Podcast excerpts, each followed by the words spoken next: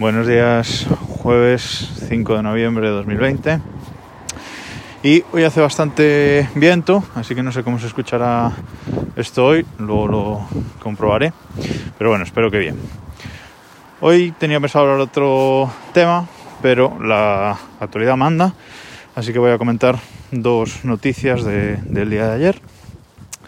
La primera es que la Policía Nacional anunció ayer eh, en el Congreso, en la presentación de los nuevos presupuestos del Estado, que van a desarrollar un nuevo modelo de DNI, el DNIE 4.0.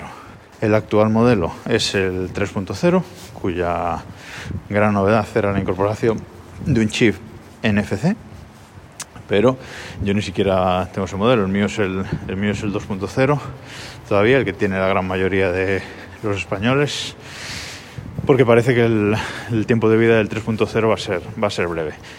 Han anunciado el desarrollo de este nuevo DNI electrónico 4.0, o sea que aún no está listo, aún va a tardar, eh, no se sabe cuánto, no han dado fechas, pero aún va a tardar seguramente bastante tiempo. Y bueno, tiene una novedad de que va a traer un nuevo chip con arquitectura ARM Cortex M, eh, cumpliendo todos los nuevos estándares de seguridad e interoperabilidad de la Unión Europea. Entonces, bueno, una actualización en ese sentido. Traerá novedades tan enormes como que te puedas hacer la foto del DNI en la propia oficina de la Policía Nacional cuando vas a hacerte el carné o pagar la tasa de 12 euros con tarjeta en un TPV en la oficina. ¡Wow! O sea, dos grandísimas novedades, en fin. Pero aquí la, la gran novedad de verdad es que van a crear una aplicación denominada DNIE en el móvil. Eh, una aplicación igual que la que tenemos ahora mismo ya de la DGT, con la que podemos llevar nuestro carnet de conducir eh, en el móvil sin tener que llevar el carnet de conducir físico, eso ya es válido eh, legalmente. Entonces, pues está muy bien y va a pasar lo mismo con el DNI. Podremos llevar el DNI en esta aplicación en el móvil eh, con sus certificados digitales, etcétera, con todas las garantías de seguridad y ser válido legalmente igual que la tarjeta física. Con lo cual parece que por fin, con las tarjetas de crédito en el móvil, carnet de conducir en el móvil y el DNI en el móvil, podremos salir de casa sin, sin cartera. Veremos si, si se cumple. Eh, aún así, aún estamos eh, bastante por detrás de otros países donde integran todo esto en, una única tarjeta, en un único documento, ¿no? Carnet de, conducir, carnet de identidad y tarjetas de, de crédito. Pero bueno, algo es algo, no nos vamos a, a, quejar.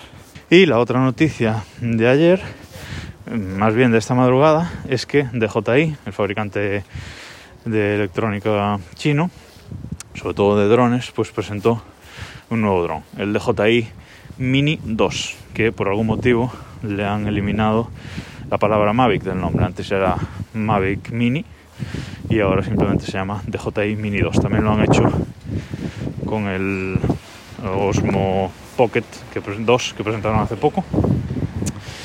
Pero bueno, eh, han presentado este, este nuevo don, esta actualización del, del Mavic Mini y con tres principales novedades.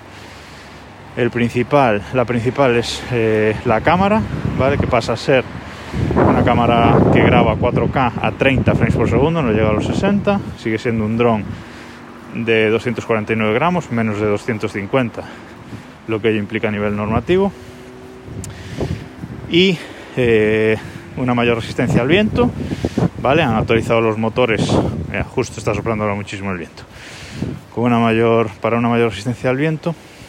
Y el gran cambio es que deja la conectividad wifi a un lado para el control y pasa a usar OcuSync 2.0 que con el mismo mando del DJI Mavic Air 2 que es el dron que yo tengo y de que os hablaré más en, en detalle otro día. Lo curioso es que la presentación la hicieron de madrugada, pero ya ayer por la tarde la aplicación DJI Fly de, de iPhone pues ya la actualizaron, ya en las notas de la versión ya hablaban del DJI Mini 2 e incluso si entrabas en la aplicación ya había una imagen del propio dron. Es decir, ya estaba todo filtrado sobre este dron, pero lo filtraron ellos mismos horas antes. Curioso. dos noticias de actualidad de ayer. Ya he llegado al trabajo. Nos escuchamos mañana.